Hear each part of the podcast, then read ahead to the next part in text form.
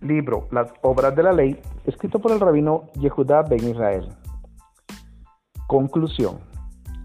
En la mayoría de las religiones del mundo predican el amor a Elohim sobre todas las cosas.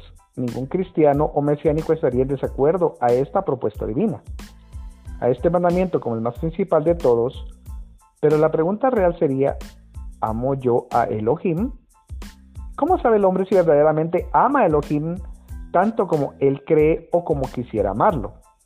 ¿Cómo el hombre puede corroborar ese elemento espiritual que está en su corazón? La única respuesta a esta pregunta es por medio de sus actos. Primera carta de Juan, capítulo 2, verso 4. El que dice, yo he llegado a conocerle y no guarda sus mandamientos, es un mentiroso y la verdad no está en él. ¿Cómo sabe un cristiano si verdaderamente tiene al Mesías en su corazón?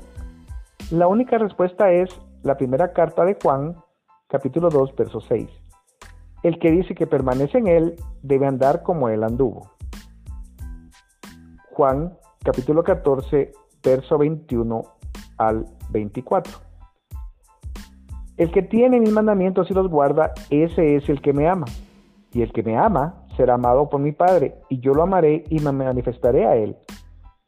Yehudá no Iscariot le dijo, Adón, ¿y qué ha pasado que te vas a manifestar a nosotros y no al mundo?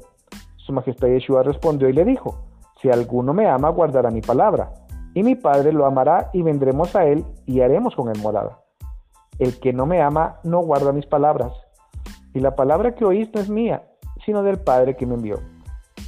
Una persona que no vive una vida en justicia, me refiero a la justicia divina, a la ley de Elohim, tal y como nuestro don su majestad Yeshua vivió, no ama a Elohim.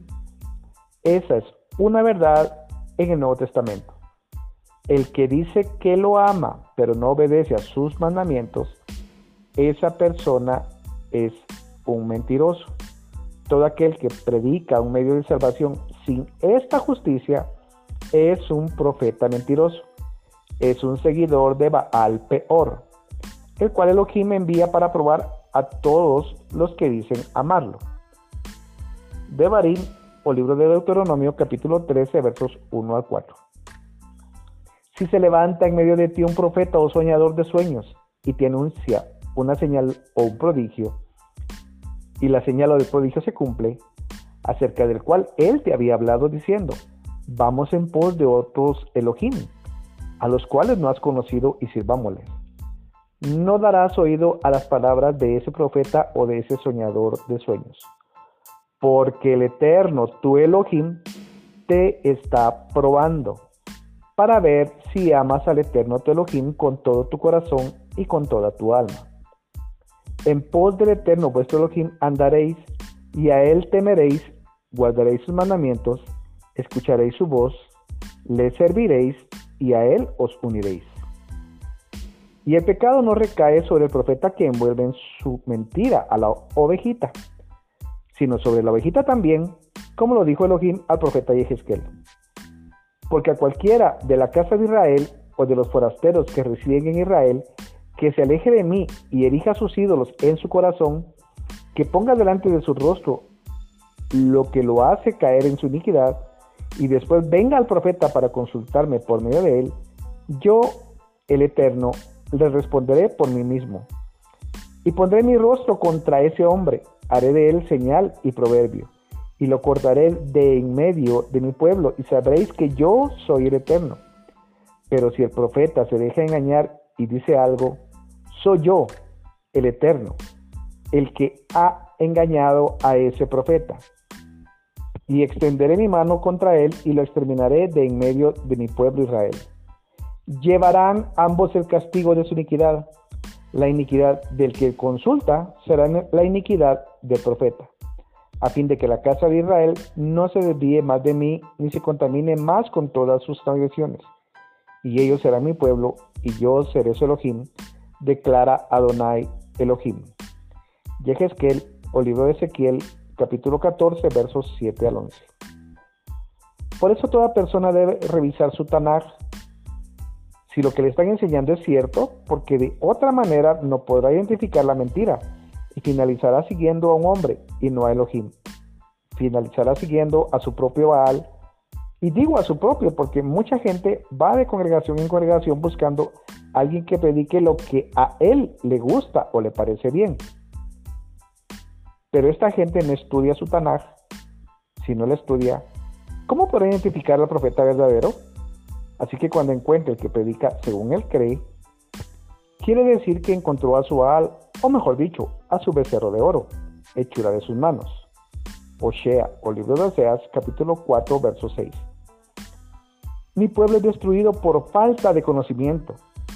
Por cuanto tú has rechazado el conocimiento, yo también te rechazaré para que no seas mi sacerdote. Como has olvidado la ley de Teologim, yo también me olvidaré de tus hijos. Toda religión o enseñanza que no tenga la ley de Elohim como base de enseñanza para su cumplimiento, tal y como el mismo Su Majestad Yeshua y sus discípulos la tenían, es una religión de hombre. Es una enseñanza de mentirosos que conducen a sus ovejas al matadero. La ley de Elohim sirve para mostrar el pecado. Cuando una persona se resiste a la obediencia de la ley de Elohim, ese comportamiento muestra el pecado que hay en su corazón. Sin ley, no hay manera que el pecado sea manifiesto. Primera carta de Juan capítulo 3 verso 4. Todo el que practica el pecado practica también la infracción de la ley, pues el pecado es infracción de la ley. Al momento que un supuesto maestro del Tanaj se opone en su enseñanza a la vigencia y a la evidencia de la ley, de la ley de Elohim, ese comportamiento muestra el pecado que hay en su corazón sin ley no hay manera de que el pecado sea manifiesto.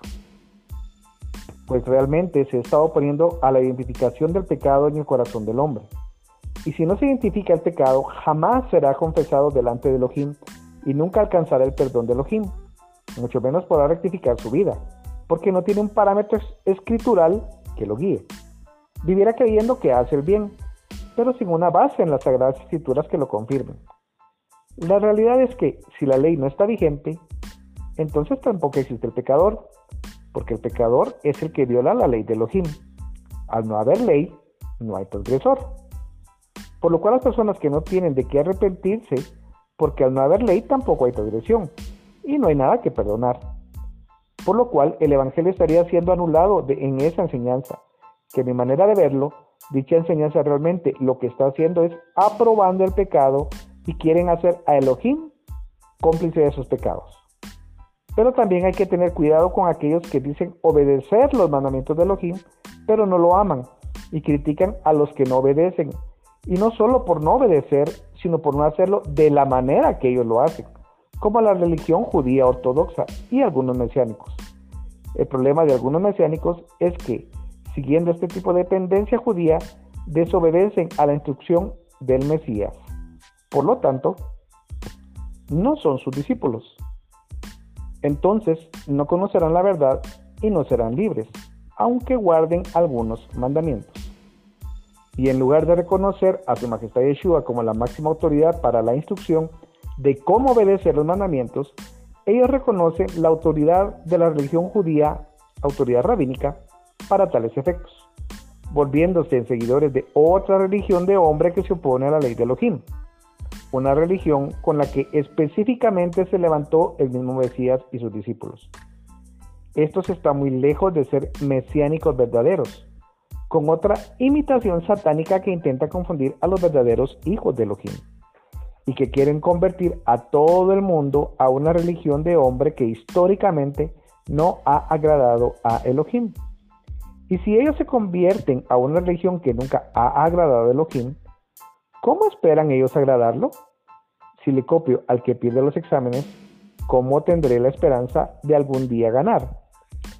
A continuación mostraré una traducción del hebreo al español del pasaje de Mateo, capítulo 23, versos 2 y 3. Una traducción hecha por Nehemia Gordon, un judío caraíta reconocido como un erudito en la traducción de escritos antiguos. Él hace referencia a una versión del Mateo en hebreo, encontrada en los últimos años. Esta versión de Mateo es conocida como Matitiyahu de Shem Esta referencia es tomada de su libro Yeshua Hebreo frente al Jesús griego. Primera edición en español 2005, página 86. Los fariseos y los sabios se sientan en el asiento de Moshe.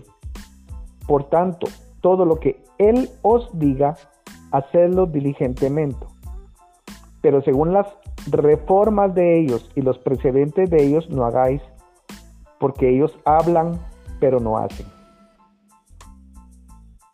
Todo lo que él os diga, es una referencia, según el estudio de Nehemia Gordon, a Moshe. Su Majestad Yeshua lo que está diciendo es que todo lo que la ley de Moshe dice, hacedlo diligentemente. Esto tiene congruencia con lo expresado en Mateo 5:17 que dice, no penséis que he venido para abolir la ley o los profetas, no he venido a abolir, sino para cumplir. Y cuando dice, porque ellos dicen, pero no hacen, se refiere a que la religión farisea del tiempo de su majestad Yeshua, que es la misma judía ortodoxa hoy en día, habla de la ley de Elohim, pero no la hace. Así, querido lector, hemos llegado al final de este estudio, en donde las bases bíblicas hemos entendido lo que Rab Shaul quería decir con las obras de la ley, expresión que ha sido mal entendida por la religión cristiana y obviada por muchos llamados mesiánicos. La religión no salva ni agrada a Elohim, porque es una manera de agradar a Elohim hecha por el hombre y no por Elohim. La única manera de agradar a Elohim es con un corazón humillado y necesitado de que Él opere dentro del corazón del hombre, perdonando los pecados y limpiándolo de toda maldad, por medio del sacrificio de nuestro Adón, Yeshua HaMashiach evento que escrituralmente se manifiesta en obediencia a los mandamientos de Elohim, que están expresados en la ley que dio a Moshe su siervo. Libro de Colosenses capítulo 2, versos 10 y 11. Y habéis sido hechos completos en él, que es la cabeza sobre todo poder y autoridad. En él también fuisteis circuncidados con una circuncisión no hecha de manos, al quitar el cuerpo de la carne mediante la circuncisión de Mashiach sin dicha circuncisión del corazón, es imposible agradar a Elohim. Es imposible obedecer los mandamientos de la ley de Elohim y sin la obediencia a los mandamientos de la ley de Elohim, la circuncisión del corazón carece de sentido o razón. ¿Para qué sirve la circuncisión del corazón sino para obedecer los mandamientos y entonces ser considerado justo delante de Elohim? Carta a los Hebreos, capítulo 10, versos 26 al 31. Porque si continuamos pecando deliberadamente después de haber recibido el conocimiento de la verdad, ya no queda sacrificio alguno por los pecados, sino cierta horrenda expectación de juicio y la furia de un fuego que ha de consumir a los adversarios. Cualquiera que viola la ley de Moshe muere sin misericordia por el testimonio de dos o tres testigos. ¿Cuánto mayor castigo pensáis que merecerá el que ha hollado bajo sus pies al Hijo de Elohim y ha tenido por inmunda la sangre del pacto por la cual fue santificado y ha ultrajado el Espíritu de gracia? Pues conocemos al que dijo, mía es la venganza y yo pagaré. Y otra vez, el Eterno juzgará a su pueblo. Horrenda es cosa es caer en las manos del Elohim vivo. En la sangre de Mashiach hay poder, poder para cambiar al hombre hay poder para hacer de cualquier pecador un hombre justo y obediente de la ley de Elohim. Un hombre que ame a Elohim sobre todas las cosas, no por conveniencia, sino como fruto de una naturaleza divina, a la cual el hombre puede participar gracias a ese sacrificio de su majestad Yeshua como siervo sufriente. Su majestad Yeshua es el pan de vida, el que piensa que su sacrificio no tiene la capacidad de llevar al hombre a la obediencia de la ley de Elohim, a vivir una vida de justicia, está diciendo lo que dijo el pueblo de Israel en el desierto, que el pan del cielo es insustancial, lo que provocó la muerte de miles. Amado lector, estudie la Tanaj, estudie la ley de Elohim, la Torah, la voluntad divina para conocer si hay pecado en usted o no. Si usted no conoce la Torah de Elohim, no puede saber si está en pecado o no. La única conversión que debe hacer toda persona es convertirse al Elohim de Israel y a su palabra, expresada en escritura en la ley de Moshe y manifestada en carne en Mashiach, su majestad Yeshua. En ella se encuentra la vida y es la única manera de agradar a Elohim. Permítame que las palabras de mi rey finalice este estudio. Libro de Mateo, capítulo 7, versos 20 al 27. Así que por sus frutos los conoceréis. No todo el que me dice Señor, Señor entrará en el reino de los cielos, sino el que hace la voluntad de mi Padre que está en los cielos. Muchos me dirán en aquel día, Adón, Adón, ¿no profetizamos en tu nombre y en tu nombre echamos fuera demonios y en tu nombre hicimos muchos milagros? Y entonces les declararé, jamás os conocí, apartados de mí, violadores de la ley. Traducción literal de la palabra griega anomia.